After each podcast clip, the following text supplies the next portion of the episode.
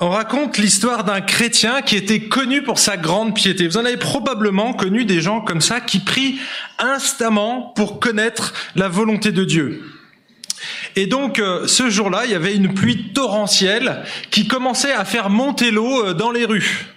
Et euh, un camion de pompiers passe au travers de cette eau. Il n'y avait pas encore beaucoup d'eau, mais quand même suffisamment pour faire, vous voyez, une sorte de petit lit tout au long euh, de la rue. Ce camion de pompiers passe et avertit les gens en leur disant, écoutez, la météo euh, donne des prévisions euh, pas très optimistes, donc on vous demande d'évacuer votre maison. Vous avez encore le temps, vous pouvez prendre votre véhicule et vous en aller. Et cet homme regarde les pompiers et leur dit, non merci, moi j'ai prié mon Dieu pour qu'il me montre sa volonté. J'attends une réponse claire de sa part. Quelques heures plus tard, l'eau était tellement montée qu'il a dû, elle avait pénétré dans la maison et qu'il a dû monter à l'étage, justement pour échapper à cette eau. Et là, un autre véhicule vient, mais cette fois-ci c'est une barque d'une équipe de secouristes passe dans les rues et récupère les personnes âgées, tous ceux qui n'ont pas pu évacuer euh, au début. Et ils, ils sont encore pessimistes, ils disent écoutez, évacuez vos maisons parce que sinon ça risque d'être catastrophique. L'eau continue à monter. Ils étaient dans une vallée, donc euh, l'eau pouvait vraiment monter très haut. Et cet homme dit exactement la phrase non merci, j'ai prié mon Dieu pour qu'il me montre sa volonté, j'attends une réponse claire de sa part. Et donc, bien sûr, l'eau a continué à monter et il est monté sur son toit. Et à ce moment-là, un hélicoptère est arrivé et donc l'équipe de secouristes avec un mégaphone a dit prenez cette corde, c'est votre dernière chance. Et cet homme les regarde, entend et il dit, mais non, mon ami, j'ai prié le Seigneur avec foi et j'ai demandé qu'il me montre sa volonté et j'attends une réponse claire de sa part. Et ce qui devait arriver arriva, l'eau a continué à monter, il s'est fait emporter par les eaux et il est mort. Histoire tragique, mais il va se retrouver devant le Seigneur parce que c'était un homme pieux. Et puis, euh, il va demander à, à Dieu, il lui dit, écoute Seigneur, j'ai prié avec foi pour que tu me montres ta volonté. Pourquoi tu m'as pas exaucé? Et le Seigneur lui répond, mais mon ami, je t'ai envoyé une équipe de secours avec un camion, un bateau et un hélicoptère. Que te fallait-il de plus? C'est la fin. Alors, pour ceux qui en douteraient, c'est une fiction, hein D'accord? C'est une histoire, mais qui est quand même le reflet, à mon avis, de certains chrétiens que moi j'ai rencontrés, qui sont sincères, mais qui agissent ainsi devant la volonté de Dieu. La volonté de Dieu, elle est parfois sous leurs yeux, elle est évidente, ils la connaissent, mais ils font comme les autruches, ils mettent la tête dans le sable pour ne pas la voir parce qu'elle les dérange. Au fond d'eux, c'est pas vraiment la chose à laquelle il s'attendait. Cet homme priait pour avoir un signe extraordinaire. Dieu a utilisé des moyens ordinaires pour sauver cet homme, mais lui, il s'attendait à autre chose. Et donc, il a fait l'autruche, il n'a pas vu la main tendue de Dieu. Est-ce que c'est aussi votre expérience? Est-ce que vous avez parfois tendance, quand vous la connaissez, cette volonté, à faire l'autruche, à mettre la tête dans le sable ou à boucher vos oreilles parce que vous l'entendez, elle est claire? Une prédication, et là, le, prédicateur vous rappelle que il faut savoir tenir votre langue, par exemple, qu'il ne sorte de votre bouche aucune parole malsaine, mais s'il y a lieu, quelques bonnes paroles qui servent à l'édification et communiquent une grâce à ceux qui l'écoutent. Mes amis, c'est un verset que j'ai appris par cœur parce que j'ai un problème avec ma langue. Matthieu l'a rappelé la semaine dernière. C'est évident, je la connais, la volonté de Dieu. Mon problème, il n'est pas dans la connaissance. Mon problème, il est dans l'application de la parole de Dieu. Vous êtes comme moi? Vous aussi, vous avez des soucis? Alors ce message, c'est peut-être pour vous c'est peut-être pour vous. Ce matin, c'est le dernier message. Il y en a qui sont tristes et d'autres qui font ouf. C'est le dernier message sur la série sur la volonté de Dieu. Et ce matin, le titre c'est Que faire, que faire lorsque la volonté de Dieu nous dérange? Est-ce qu'elle vous dérange la volonté de Dieu, honnêtement? Il y a plein de situations qu'on pourrait prendre et je vais en raconter une ou deux pendant ce message, mais peut-être que vous allez être interpellés. En tout cas, j'ai été touché, c'est dans mon culte personnel que je lisais Jérémie et je suis tombé sur une histoire de, Jérémie qui était mais une telle évidence que je me suis dit, ah, il faut que tu prêches sur ce texte. Donc on va aller dans l'Ancien Testament, on va voir ce matin, dans cette histoire, qu'une petite partie du peuple élu a cherché la volonté de Dieu dans une situation. On va voir comment elle l'a découverte et ce qu'elle en a fait, sa réaction. Mais avant d'entrer dans le récit, j'aimerais donner quelques éléments du contexte parce que ça va donner un peu de relief à notre passage.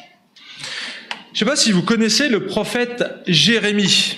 Jérémie est est un homme qui a vécu entre 6, enfin son ministère s'est étendu entre 625 et 580 avant Jésus-Christ. Il a duré une cinquantaine d'années.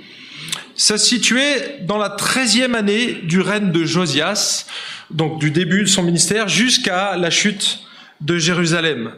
Et dans le premier chapitre, on apprend que Jérémie est mandaté par Dieu comme prophète pour Israël et aussi pour toutes les nations.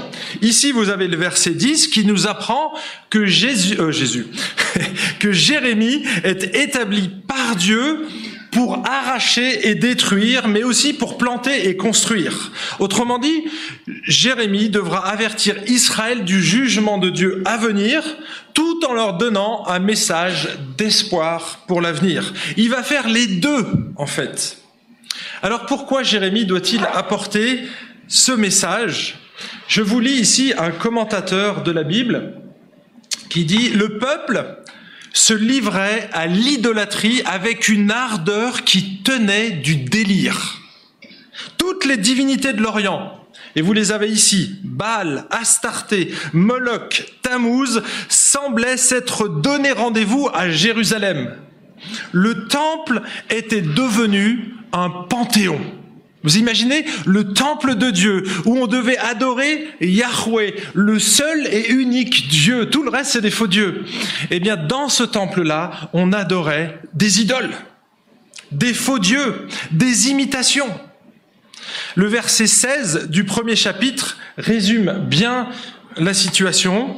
Regardez ce que dit le message donc de le prophète Jérémie. Je prononcerai mes jugements contre eux. Alors c'est Dieu qui parle là, hein, mais dans la bouche de Jérémie. Je prononcerai mes jugements contre eux à cause de toute leur méchanceté, parce qu'ils m'ont abandonné, qu'ils ont offert de l'encens à d'autres dieux et qu'ils se sont prosternés devant l'ouvrage de leurs mains.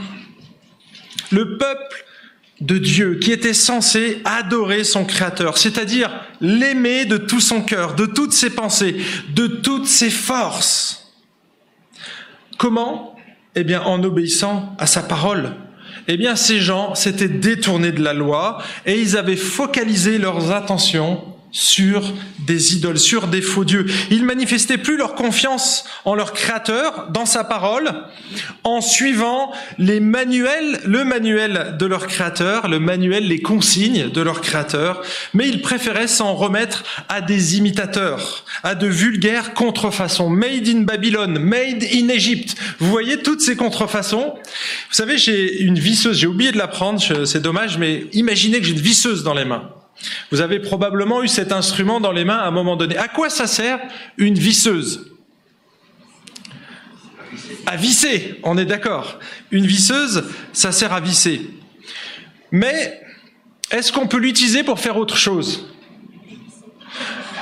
En fait, honnêtement, on peut prendre une visseuse et s'en servir comme un marteau. Hein, si vous avez un couteau à planter, vous pouvez prendre votre visseuse et taper dessus, ça va marcher. Pas longtemps. Pas longtemps. Mais ça va marcher. Vous allez arriver à planter un clou avec une perceuse. Mais qu'est-ce qui va se passer? Vous allez détruire votre outil. Et très probablement qu'il va fonctionner encore peut-être dix minutes, un quart d'heure, allez, une heure si c'est du bon matériel. Mais en général, vous allez le détruire. Regardez ce qui est écrit sur les consignes de sécurité de l'utilisation. Et ça, c'est toujours ce qui est écrit en petit. Hein. En gros, c'est euh, ne mettez, ne donnez pas ça aux enfants, mettez pas dans le micro-ondes. Enfin bref, vous voyez le genre de, de consignes stupides que l'être humain est capable de faire. Mais là, ils disent ne pas. Alors c'est ce qui est écrit en tout petit là, mais je l'ai mis en plus gros là. Ne pas suivre les instructions énumérées ci-dessous peut provoquer un choc électrique, un incendie et ou une blessure sérieuse. Et c'est vrai qu'on a la liberté d'utiliser cette visseuse dans l'eau. On peut s'en servir de marteau pour planter des clous, mais honnêtement, c'est pas fait pour ça. Elle n'a pas été créée pour ça. Elle n'a pas été créée pour frapper violemment des clous. Elle a été créée pour enfoncer des vis délicatement, avec douceur. Vous voyez, une visseuse, c'est fait, c'est un instrument pour être utilisé avec douceur. C'est pas un marteau. Elle n'a pas été créé pour ça. Je vais faire le pont maintenant avec la situation des Israélites au temps de Jérémie. Au tout début, Dieu avait créé l'homme à son image, pour qu'il reflète l'image de Dieu, pour qu'il répande sa gloire sur toute la surface de la terre. Mais rapidement, l'homme a cherché son indépendance. Il a choisi de définir lui-même les consignes. Le manuel de l'utilisateur, il l'a même pas ouvert. Il a choisi de définir lui-même les règles. Et vous connaissez ce qui s'est passé avec Adam et Ève. Dieu leur avait dit, tu ne mangeras pas du fruit de cet arbre. Qu'est-ce qui s'est passé? Ils ont mangé du fruit de cet arbre. Et qu'est-ce qui s'est passé? La visseuse ne fonctionnait plus. Ils ont utilisé la visseuse pour enfoncer des clous. C'est ça le péché en fait. L'image elle est peut-être un peu boiteuse, mais c'est celle que j'ai choisie, donc il faudra vous en satisfaire. En fait, rapidement, l'homme a choisi son indépendance et il a lui-même choisi de s'éloigner du plan de départ, de s'éloigner des consignes du constructeur. Il a quelque part froissé l'image de Dieu. J'avais pris l'image d'un billet, je ne sais pas si j'en ai encore un. Non, je l'ai dépensé, désolé. Il a froissé l'image. Sa valeur, elle est toujours là, mais l'image de Dieu qui est en lui, elle est froissée à cause du péché. Et donc, en froissant cette image, l'homme renvoie donc en ne vivant pas pour la chose pour laquelle il a été créé, eh ben, l'homme finalement déforme l'image de Dieu. Notre péché déforme l'image de Dieu. Donc à chaque fois que vous péchez et que vous, vivez dans le péché, alors que vous êtes censé renvoyer l'image de Dieu en tant que croyant, eh bien vous renvoyez une fausse image ou une image floue. Voyez, froissée, quelque chose qui n'est pas parfait. Alors, vous le savez déjà, mais je vous le répète ce matin, vous n'êtes pas parfait. Et donc, quand vous péchez, vous renvoyez une mauvaise image de Dieu. Vous savez que Dieu très rapidement, il, est, il a agi avec grâce et donc il a dit comme l'être humain est si froissé, je vais me choisir un peuple et là je vais avoir un peuple témoin, un billet que j'aurais repassé. Vous voyez? Et là il va dire ok c'est ça, ça c'est mon image. Et donc il, se choisit un peuple, Israël, et donc ce peuple est, est choisi parmi tous les autres peuples, pas parce qu'il est meilleur, mais parce que Dieu l'a choisi, et il a choisi de le mettre en lumière. Et donc ce peuple-là était censé éclairer les autres, il était censé briller, se démarquer de toutes les pratiques des autres, donc être séparé quelque part, mais pour mieux briller. Et qu'est-ce qu'a fait Israël? Bien souvent dans l'histoire, Israël s'est laissé absorber, a été captée par les lumières environnantes et au lieu d'éclairer les autres, elle s'est laissée impressionner par toutes ces stars qui sont autour d'elle. Vous voyez, elle s'est laissée, au lieu de donner la température, d'être un thermostat, elle a pris la température, elle a joué le rôle de thermomètre. Vous voyez, on est censé être des chrétiens thermostats et eux, ils étaient, enfin des croyants dans l'Ancien Testament, eux, c'était des croyants thermomètres. Et donc, quand c'est comme ça, Dieu ne peut plus nous utiliser. Je t'ai créé pour être un thermostat et toi tu joues le rôle d'un thermomètre. Qu'est-ce qu'on peut faire avec ça? Eh bien, dans l'Ancien Testament, Dieu choisissait d'utiliser les nations environnantes, celles qui avaient contribué à leur péché, il les utilisait pour châtier son propre peuple, pour qu'ils reviennent à de meilleures intentions. Et c'est ce qui se passe dans Jérémie. Je vous lis juste un court extrait, on pourrait lire presque toute l'épître, pas toute l'épître, toute la lettre de Jérémie, parce qu'il en parle tout au long. Et c'est pour ça que c'est un peu fastidieux parce que il rappelle au peuple ce qu'il doit faire et le peuple désobéit et il continue et c'est un message récurrent et c'est lourd et puis c'est ça dure 50 ans. 50 ans de rappel à la loi, 50 ans de désobéissance acharnée. Regardez chapitre 25, si vous avez vos Bibles, je l'ai projeté ici. Je vais lire juste quelques versets, le verset 8 et 9. C'est pourquoi ainsi parle l'Éternel des armées, parce que vous n'avez pas écouté mes paroles, me voici. J'enverrai chercher toutes les populations du nord, oracle de l'Éternel, et Nebuchadnezzar, roi de Babylone, mon serviteur, je les ferai venir contre ce pays et contre ses habitants et contre toutes ces nations alentour. Verset 11. Tout ce pays deviendra une ruine, une désolation, et ces nations seront asservies au roi de Babylone pendant 70 ans. Il y a quelque chose de très intéressant ici, c'est que vous voyez ici Nebuchadnezzar qui était un dictateur, qui était l'ennemi d'Israël, eh bien ça va devenir le serviteur de l'Éternel. Dieu va l'utiliser comme un serviteur pour châtier son peuple. Et vous savez que ça va durer un peu longtemps. Je l'ai lu au verset 11. Combien de temps ça va durer, ce châtiment? 70 années. 70 années. Trois générations. Trois générations. Vous, vos enfants et vos petits-enfants, ils vont devoir subir le péché de leurs parents. Vous imaginez? Ça, c'est terrible, mais c'est ce que Dieu annonce. Vous avez été trop loin, maintenant, ça s'arrête. Je vais vous enlever, je vais vous arracher des bénédictions, vous allez voir.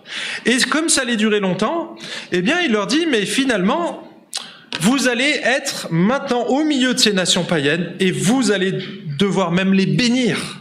Vous allez vous installer, vous allez planter des arbres et parce qu'ils allaient devoir vivre là, vous installez dans la ville et faites du bien. C'est ce qu'on lit en Jérémie 29, 7. Il dit recherchez la paix de la ville où je vous ai déporté et intercédez auprès de l'Éternel en sa faveur parce que votre paix dépendra de la sienne. Donc, d'habitude, Dieu n'aurait absolument pas dit aux Israélites d'aller euh, au milieu des païens. Mais là, ils ont péché, donc c'est la pédagogie de Dieu. Je vais vous mettre au milieu de Babylone pendant 70 années. Que vous soyez d'accord ou pas, c'est mon choix. Ma sentence est irrévocable. Ça vous rappelle rien? Ma sentence est irrévocable. J'ai décidé, donc c'est ce qui va se passer pour vous. C'est mon choix. Est-ce que tu es d'accord ou pas? Que tu le sois ou pas, c'est ce qui va se passer. Et c'est là où on trouve cette merveilleuse promesse, donc ce que je vous ai dit, un jugement qui va durer 70 ans. Et donc c'est ce qui nous rappelle euh, Jérémie au chapitre 29, verset 10. Il dit, mais voici ce que dit l'Éternel, dès que 70 ans seront écoulés pour Babylone, j'interviendrai pour vous. Donc vous voyez, il va avoir ces 70 ans. Et là, la promesse, la grâce de Dieu, elle vient après seulement. Elle vient après. J'interviendrai pour vous et j'accomplirai à votre égard ma bonne parole en vous faisant revenir de ce lieu, dans ce lieu. Je connais, moi, les desseins que je forme à votre projet, oracle de l'éternel, dessein de paix, non de malheur, afin de vous donner un avenir fait d'espérance. Alors c'était un avenir qui passait après 70 ans. Voyez? Donc Dieu regarde d'une manière lointaine. La bénédiction, elle n'était pas pour maintenant. Il devait, c'est le verset que tous les évangéliques connaissent et utilisent sans se rappeler du contexte qui est essentiel. C'est pas une promesse de bénédiction immédiate, hein. C'est une promesse qui viendra après 70 ans parce que on a un Dieu de grâce extraordinaire. Mais si tu t'entêtes, si tu continues à adorer tes idoles, à te détourner de Dieu, alors tu passeras ces 70 années. Et vous savez, il y avait des petits malins. Alors bien sûr, une grande partie du peuple a été déportée, mais il y avait toujours des irréductibles. Et il y en avait qui étaient là.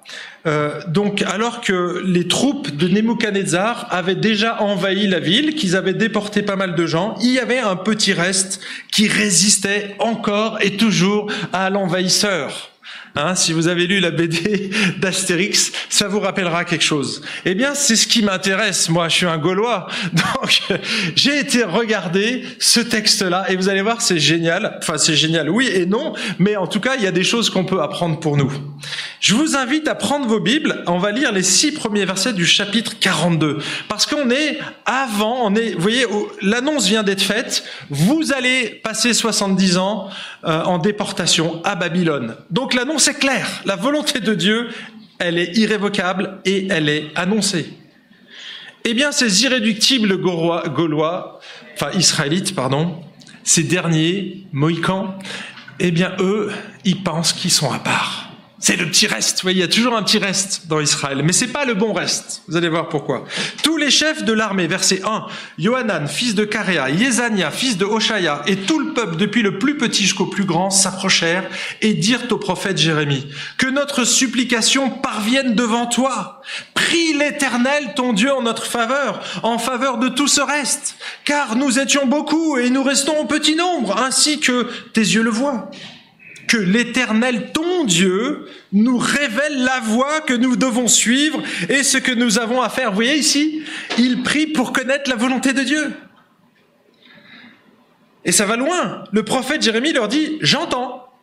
Voici que je vais prier l'Éternel, votre Dieu, selon vos paroles, et je vous révélerai sans rien vous cacher toute parole que l'Éternel vous répondra. Ils dirent à Jérémie, mais que l'Éternel soit contre nous, un témoin véritable et fidèle, si nous n'agissons pas selon toute parole que l'Éternel, ton Dieu, t'aura envoyée pour nous.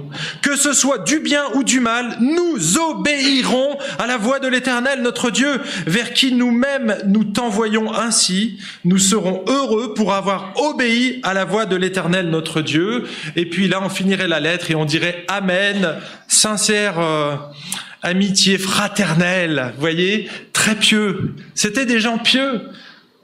S'il te plaît, tu peux pas aller voir Dieu et, lui demander ce que nous on doit faire. Ça part d'un bon sentiment. On voit une sorte de piété ici, apparente. En tout cas, tu sais, on vient de voir à la fin du culte, tu pourrais prier pour moi. Ok. Dans quelle situation? Ouais, alors c'est un peu l'embrouille en ce moment, mais prie pour que Dieu me délivre. Ouais, Seulement, quelques temps après, tu apprends que la personne est dans le péché jusqu'au cou et te demande de prier pour que Dieu... Ouais, ça marche pas comme ça. Peut-être qu'il y a une petite repentance au passage qui serait utile. Voyez? Et ici, je sais pas si vous avez remarqué dans le texte, j'ai insisté sur les pronoms. Hein Regardez quand il s'adresse à, à Jérémie, on le voit. Quand il s'adresse à Jérémie, excusez-moi, il y avait voilà. Regardez ce qu'il dit au verset 2. Prie l'Éternel, ton Dieu. Verset 3, que l'Éternel, ton Dieu, nous révèle la voie. Et verset 5, si nous n'agissons pas selon toute parole que l'Éternel, ton Dieu. Vous voyez? C'est-à-dire qu'il se situe en dehors, finalement, de ce Dieu. En fait, c'est ton Dieu. Parce que quelque part, il considère que toi, tu auras peut-être une réponse à la prière. Mais Dieu, nous, euh, en fait, il connaissait pas vraiment Dieu, ou il le connaissait d'une manière lointaine. Voyez Donc c'était une piété apparente. Ici, c'est des petits indices, et on va voir la suite. On va voir que c'est très révélateur finalement. Et qu'est-ce que, comment répond Jérémie? Il dit je vais prier votre Dieu, parce qu'il le rappelle. Attendons, c'est pas mon Dieu, c'est votre Dieu aussi. Vous me demandez de prier. Quand vous venez voir un pasteur ou un, homme de Dieu qu'il prie pour vous, mes amis, si vous êtes croyants, c'est aussi votre Dieu. Et là, je vais vous donner une vérité qui va peut-être vous décevoir. Mais il faut que ça arrive un jour ou l'autre. Quand les pasteurs prient, ils ne sont pas plus exaucés que les autres croyants. Ça vous déçoit, hein? C'est souvent, les gens sont venus me voir et ils commencent leur phrase comme ça. Pasteur Franck, tu pourrais prier pour moi? Je les vois venir avec leurs gros sabots. Mais quand on dit pasteur Franck, quelque part, c'est qu'on s'attend à ce que le pasteur va prier pour nous. Alors, il va y avoir une, une exaucement plus rapide. Et effectivement, on était dans la voiture vendredi soir. On était euh, en chemin pour le groupe de maison à la Servette et quand on arrive dans ce quartier, il n'y a pas de place de parking. Et puis j'étais en train de discuter avec Philippe qui était avec moi dans la voiture. Je dis bah écoute Seigneur, ça serait génial si tu pouvais nous donner une place de oh tiens il y en a une. J'avais pas fini de prier que la place était là, mais c'est parce qu'il y en a d'autres qui priaient dans la chambre, euh, pas dans la chambre, dans le salon. On leur avait demandé un quart d'heure avant, écoutez, euh, on va arriver, on est dans les bouchons, mais euh, ça va être vous voyez, c'est pas parce que j'ai prié, j'avais même pas fini ma prière, j'avais même pas dit amen que Dieu avait déjà exaucé. Ils sont puissants les pasteurs, hein. Non, ça marche pas comme ça. On l'a lu, et peut-être que on va je vais le rappeler ici, dans Jacques chapitre 5 verset 16. Que dit le texte?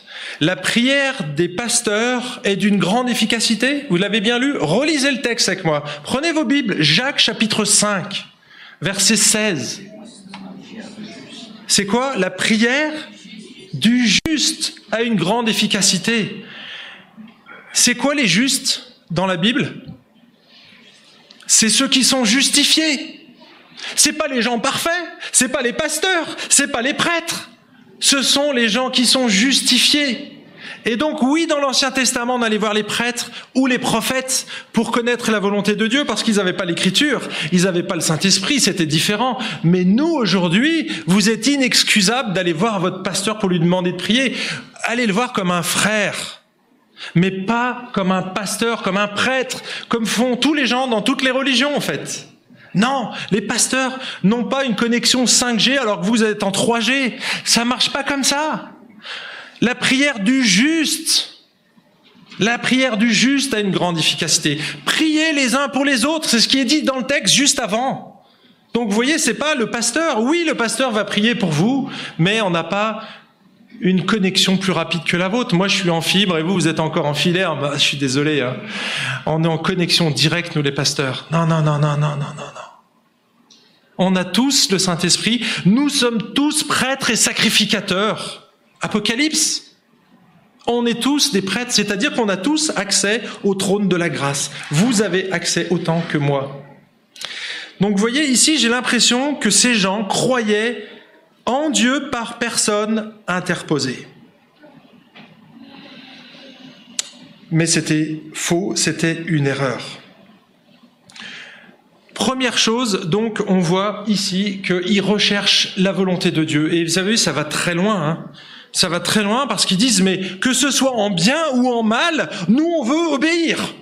Hein? Ça vous semble une bonne prière quand même. Je veux dire, sur le papier, c'est honorable. Moi, des gens qui me disent, tu sais, Franck, vas-y, cache. Dis-moi ce que j'ai besoin d'entendre. J'obéirai. Waouh Honnêtement, j'en connais très peu des chrétiens comme ça. Et en général, quand ils disent ça, et eh ben derrière, ils font comme cela, et vous allez voir ce qu'ils vont faire. Et c'est le deuxième point. Dieu va leur révéler d'une manière claire sa volonté. Lisez avec moi le verset 7 jusqu'au verset 19. C'est là tout le dénouement du récit. Je l'ai pas mis en projection parce que c'est trop long et vous allez vous perdre. Donc je, je préfère que vous preniez vos Bibles ou vous écoutez, mais regardez ce texte et regardons comment Dieu révèle sa volonté. Dix jours après, la parole de l'Éternel fut adressée à Jérémie.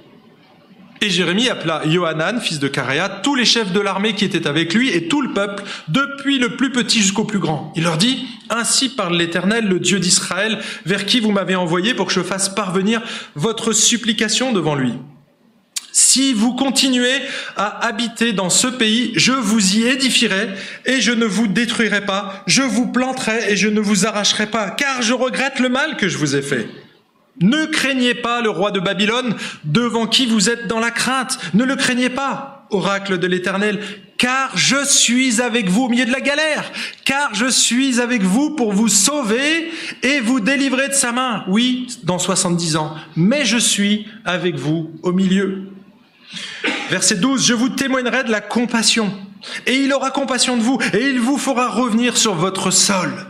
Mais si vous dites, nous n'habiterons pas ce pays, si vous n'écoutez pas la voix de l'Éternel votre Dieu, et si vous dites, non, nous irons au pays d'Égypte, où nous ne verrons pas de guerre, où nous n'entendrons pas le son du corps, où nous ne manquerons pas de pain, et c'est là que nous habiterons alors. Écoutez donc la parole de l'Éternel reste de Juda.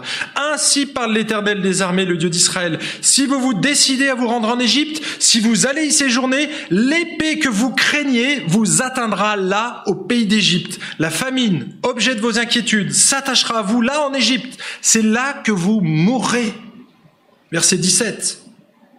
Tous ceux qui se décideront à se rendre en Égypte pourraient séjourner, mourront par l'épée, par la famine ou par la peste, et il n'y aura pour eux ni survivants, ni rescapés devant le malheur que je ferai venir sur eux. Car ainsi parle l'Éternel des armées, le Dieu d'Israël, de même que ma colère et ma fureur se sont répandues sur les habitants de Jérusalem, de même ma fureur se répandra sur vous si vous allez en Égypte.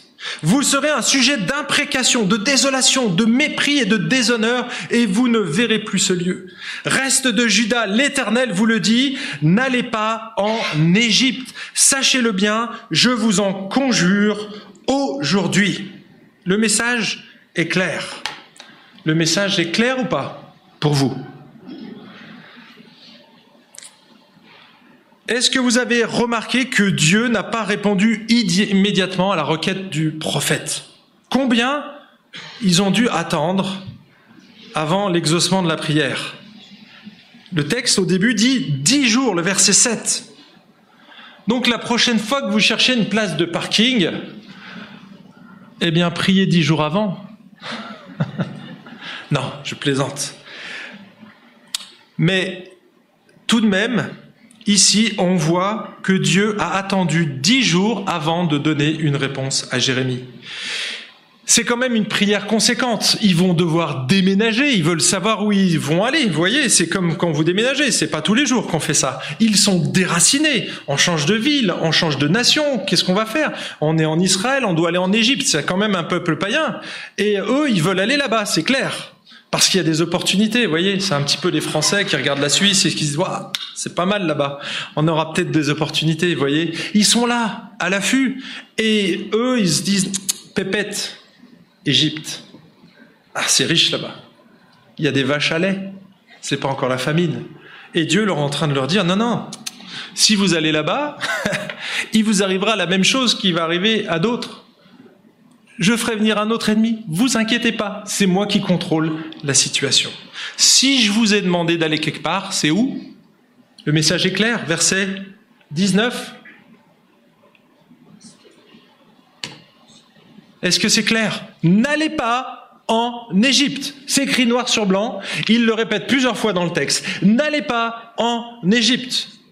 La volonté de Dieu était clairement révélée au peuple, à ce reste ici, qui a demandé la volonté de Dieu. Ok? Donc ils ont prié. Là, enfin c'est pas eux directement, mais là pour le coup, Jérémie a prié et il a encore prophétisé et il leur a dit n'allez pas en Égypte. Mais voyez, Dieu a attendu dix jours. Pourquoi? Eh bien, d'une manière pédagogique. Pourquoi il a attendu dix jours à votre avis? Eh bien, il me semble que c'est un petit peu comme avec nos enfants. À Noël, dans la période de Noël, un mois avant, on reçoit des catalogues de jouets. Je sais pas si vous avez aussi ça dans vos boîtes aux lettres. Eh bien, là, mes enfants, quand ils étaient petits, puis la, petite, elle fait encore ça, elle prend le catalogue et elle prend un stylo et elle entoure tout ce qu'elle veut. et après, elle vient voir papa et maman. Papa, maman, ça y est, j'ai trouvé. Ah, bon, on croit pas au Père Noël chez nous. Désolé. Encore une nouvelle déception ce matin. Mais, elles savent très bien, enfin ils savent très bien, nos enfants, que c'est nous quelque part qui allons. À votre avis, est-ce qu'on leur dit "Oh, c'est génial ma fille, les douze pages que tu as remplies avec tous tes cercles, je vais exaucer tes prières." Ça se passe comme ça? Chez vous peut-être? Vous êtes riche?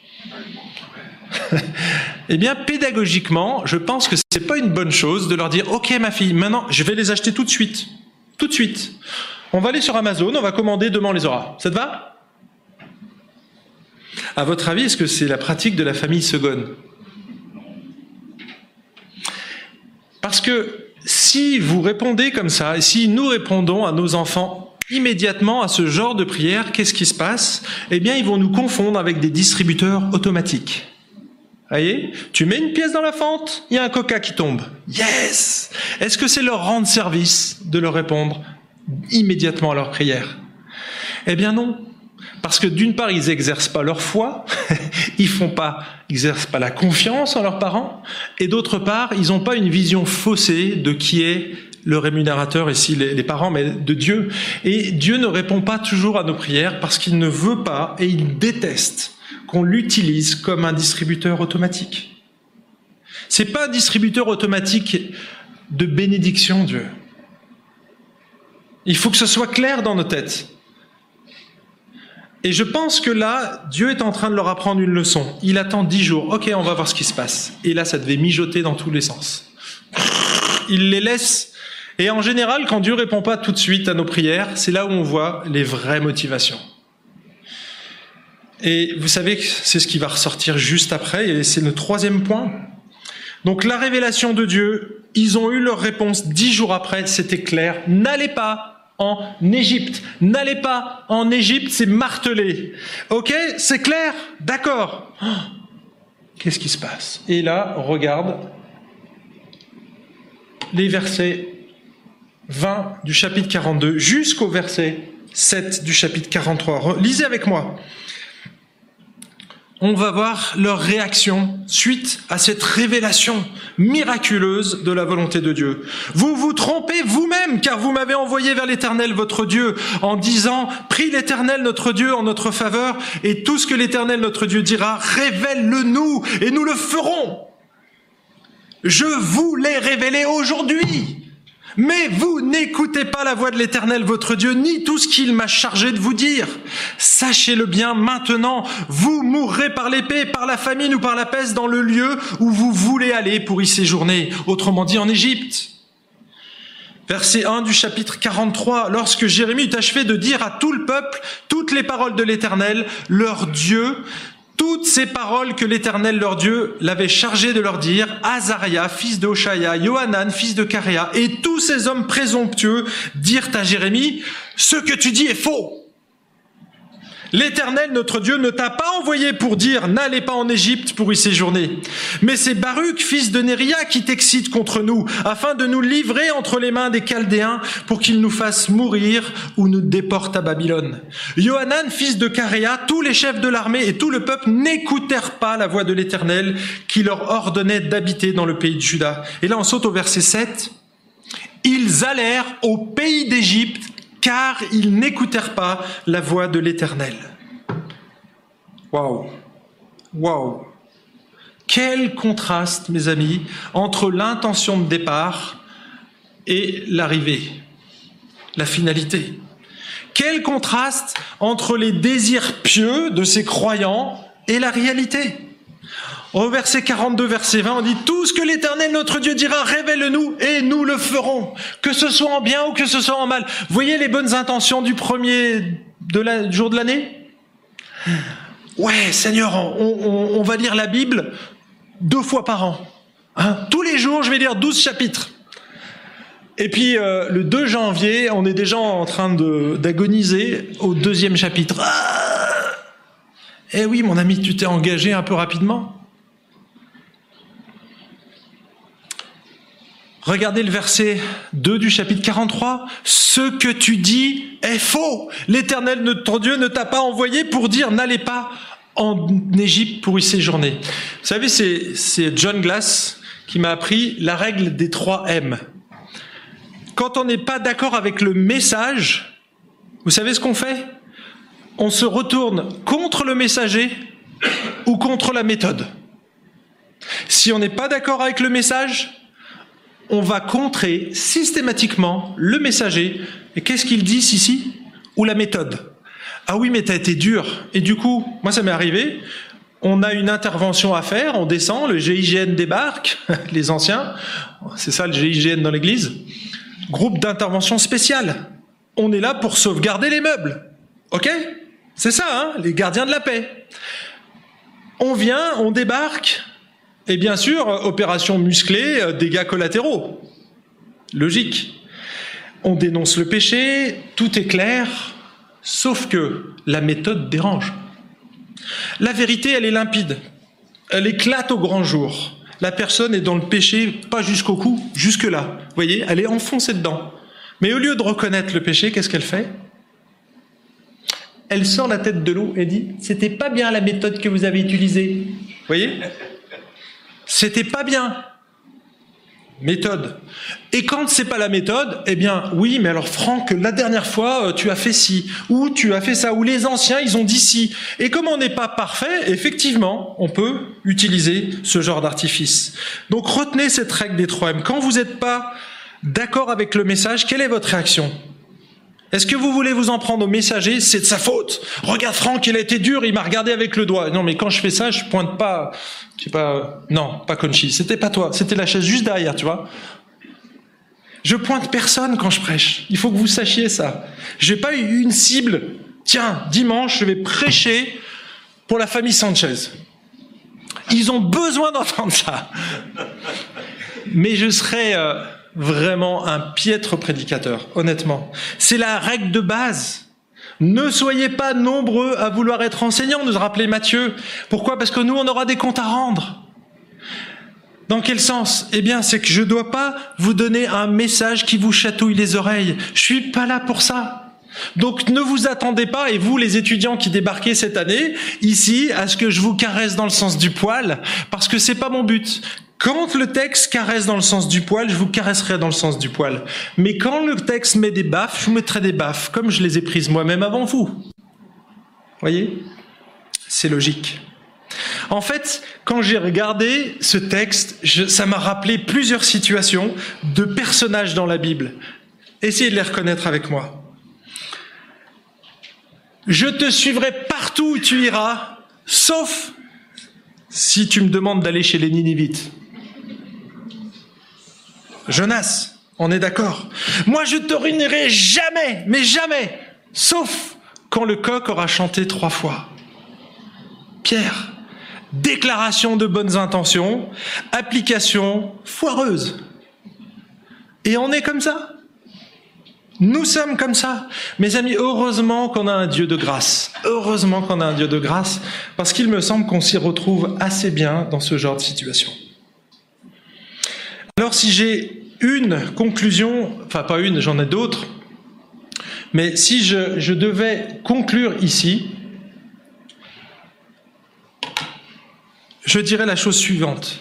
Arrêtons nos promesses à 2 francs ou à 2 euros, comme vous voulez. Arrêtons nos discours pieux et religieux. Pasteur, tu peux prier pour moi, s'il te plaît? Je veux connaître la volonté de Dieu. Arrêtons ce genre de discours et devenons plus des applicants de la parole de Dieu. Matthieu nous a laissé un texte qui nous envoie dans le monde. Allez, faites de toutes les nations des disciples. OK? Baptisez-les au nom du Père et du Fils et du Saint-Esprit. Ça, c'est la première chose. Si tu deviens disciple de Jésus, tu dois passer par les eaux du baptême. Ça fait partie de la mission, ça fait partie de ton obéissance. La première obéissance. D'accord? Donc si tu l'as pas fait, mon ami, réfléchis. Réfléchis. Tu dis que tu aimes Jésus, que tu adores Jésus, tu as une déclaration de bonne intention. Moi, j'aime Dieu. Ok, bah prouve-le. Saute dans l'eau, là. Elle est chaude encore, profites-en. Et cette année, on aura des baptêmes. C'est le moment. Mais ça finit pas là baptisez-les au nom du Père, du Fils et du Saint-Esprit, et enseignez-leur à chercher la volonté de Dieu. C'est ce qu'il est dit dans le texte. Relisez votre Bible. Enseignez-leur à obéir, à observer, à garder tout ce que je vous ai prescrit. Un disciple, c'est quelqu'un qui obéit à la parole. Arrêtons nos déclarations à la va-vite, nos promesses qu'on fait à Dieu. Il vaut mieux pas faire de promesses et obéir que de faire des promesses et de pas les tenir, parce que vous voyez ce que ça va leur coûter derrière. C'est terrible. C'est terrible. Tout au long de ma vie, de ma carrière de pasteur, j'ai rencontré des chrétiens qui, au fond, connaissaient tous clairement la volonté de Dieu, mais qui venaient me consulter hein, parce qu'ils voulaient la vie d'un homme de Dieu. Mais la plupart du temps, ils n'étaient pas prêts à obéir. Alors attention, c'est pas tous les cas. Hein, je voudrais quand même pas noircir tout le tableau, mais bien souvent, ce genre de situation, je vais vous en raconter deux ici. C'est une situation de cas de divorce. Une femme qui est venue trouver un pasteur qui a discuté avec elle et qui lui a dit "Écoute, dans ta situation, je pense que il faut pas que tu divorces." parce qu'il y avait des raisons. Je ne vais pas vous donner, tous les détails, mais c'était clair. Elle, elle allait trop loin quand elle, elle voulait prendre le divorce. C'est première dispute dans votre couple, ça fait une semaine que vous êtes mariés, et puis oh, il a pas à me parler comme ça, je vais divorcer. Ok.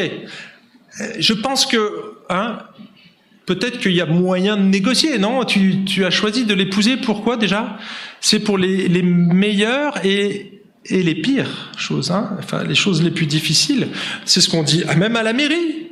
On s'engage pour le meilleur et le pire. Et quand le pire arrive, on, divorce Non, ça marche pas comme ça. Un croyant, il s'engage et il, va rester fidèlement attaché. Donc elle est allée voir ce premier pasteur qui lui a bien sûr donné une réponse qu'elle ne voulait pas entendre. Qu'est-ce qu'elle a fait? Elle est venue me voir.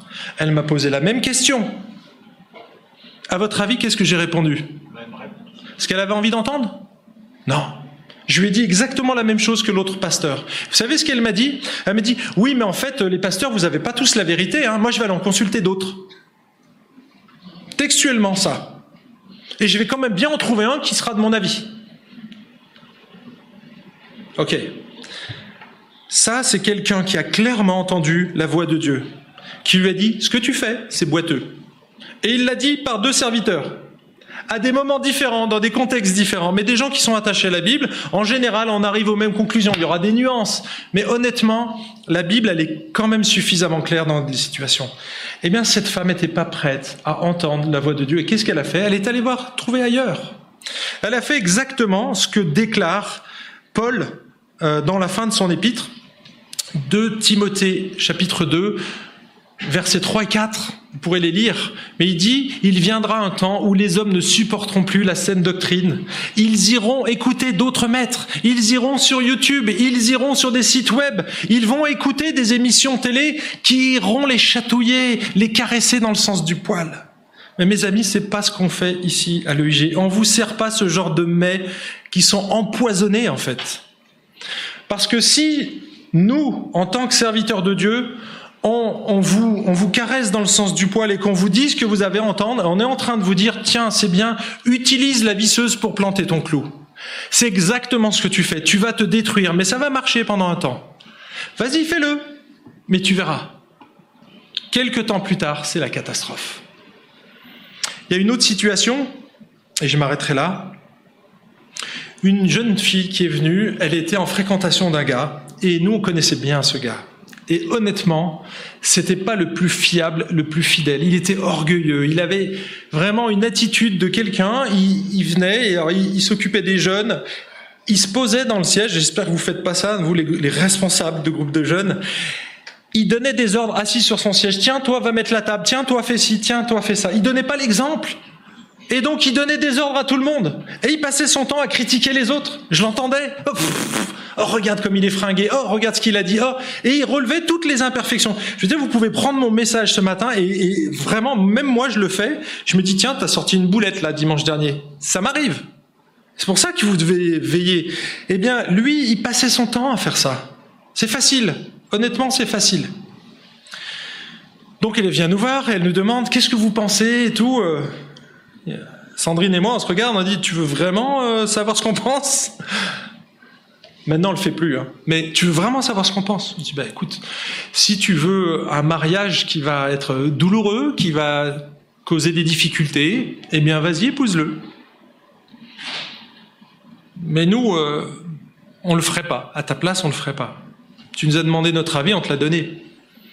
Elle a épousé ce gars-là. Deux ans après, il faisait une division dans notre église. Il a été rejeté de tous les sites parce qu'il déposait des, commentaires acerbes sur les sites web chrétiens, bien sûr. Et il tirait à boulet rouge sur tous les chrétiens. Et là, je me suis dit, waouh, cette pauvre femme qu'on appréciait, on lui a dit ce qu'on pensait. Elle n'a pas écouté. Et ben aujourd'hui, elle s'en mord les doigts. Et c'est des gens qui sont dans la nature. Vous voyez? C'est triste. C'est triste. Parce qu'ils ont utilisé leur vessie, leur vessie, leur visseuse pour enfoncer des clous. Ça marche. Oui, ça marche.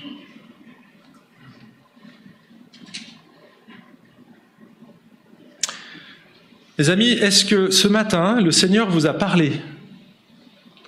Parce que ne pensez pas qu'il va vous prendre un mégaphone et que vous allez entendre sa voix du ciel. Il utilise des orateurs, des prédications, sa parole qui est enseignée. Quand tu lis ta Bible, c'est là, ce moment-là où il te parle. Savez ce que dit John Piper? Tu veux entendre la voix de Dieu? Lis la Bible à voix haute. Lis la Bible à voix haute.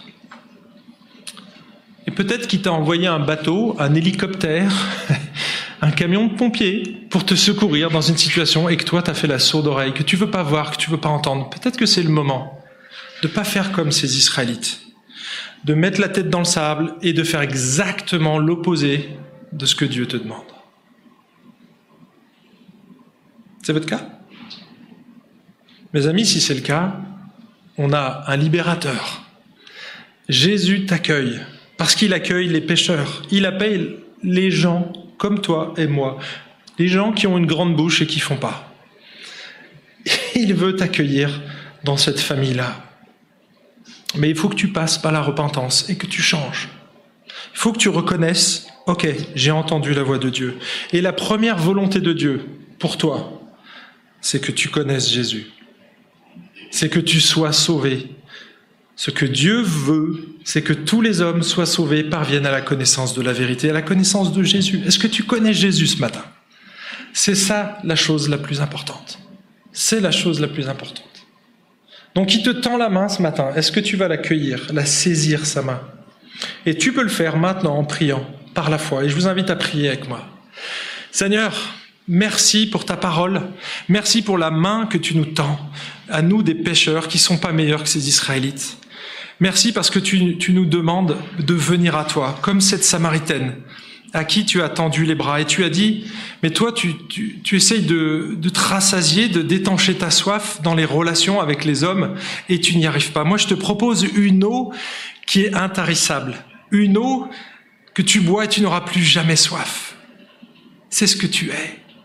Seigneur, tu es celui qui étanche totalement nos soifs. Tu es celui qui accepte des pécheurs. Et Seigneur, tu es venu pour ça, mais des pécheurs repentants. Bien, je te prie ce matin que tu puisses accueillir celui qui tend, celui qui prend ta main, parce que tu lui tends. Ce matin, tu as envoyé un message de secours. Tu as envoyé l'artillerie lourde. Eh bien, je te prie pour que chacun, chacune puisse saisir la main que tu lui tendes. Que ceux qui ne te connaissent pas encore puissent te rencontrer ce matin, qu'ils puissent reconnaître leurs erreurs, reconnaître qu'ils ont toujours refusé de te suivre et que ce matin, ils ont ce désir de te suivre. Et Seigneur, bénis-les, bénis-les, peut-être qu'il y aura des difficultés, mais on est là, l'Église est là pour les accompagner. Et Seigneur, je te prie pour euh, tous ceux qui sont, euh, bah, qui sont obéissants, et eh bien que ce soit des modèles dans l'Assemblée. Que tous ceux qui arrivent à tenir leur langue, ce soient nos modèles à nous, Seigneur. Et que tu nous aides à imiter les bonnes personnes, pas à écouter ceux qui, vont tenir le même discours que nous, mais à écouter le discours que toi tu tiens, qui est clair, qui est limpide. Et aide-nous à mettre en pratique ta parole. Utilise les groupes de croissance, utilise les groupes de maison pour qu'on puisse appliquer ta parole. Pas seulement l'orthodoxie, mais aussi l'orthopraxie et surtout l'orthopathie. Change nos motivations, change notre cœur pour qu'on soit juste, Seigneur, qu'on soit dans le juste, et qu'on soit des justes qui prient et qui sont exaucés. Et je te prie tout cela au nom de Jésus-Christ. Amen. Je vais laisser la place à mon ami Serge, parce qu'on va prendre maintenant le repas du Seigneur.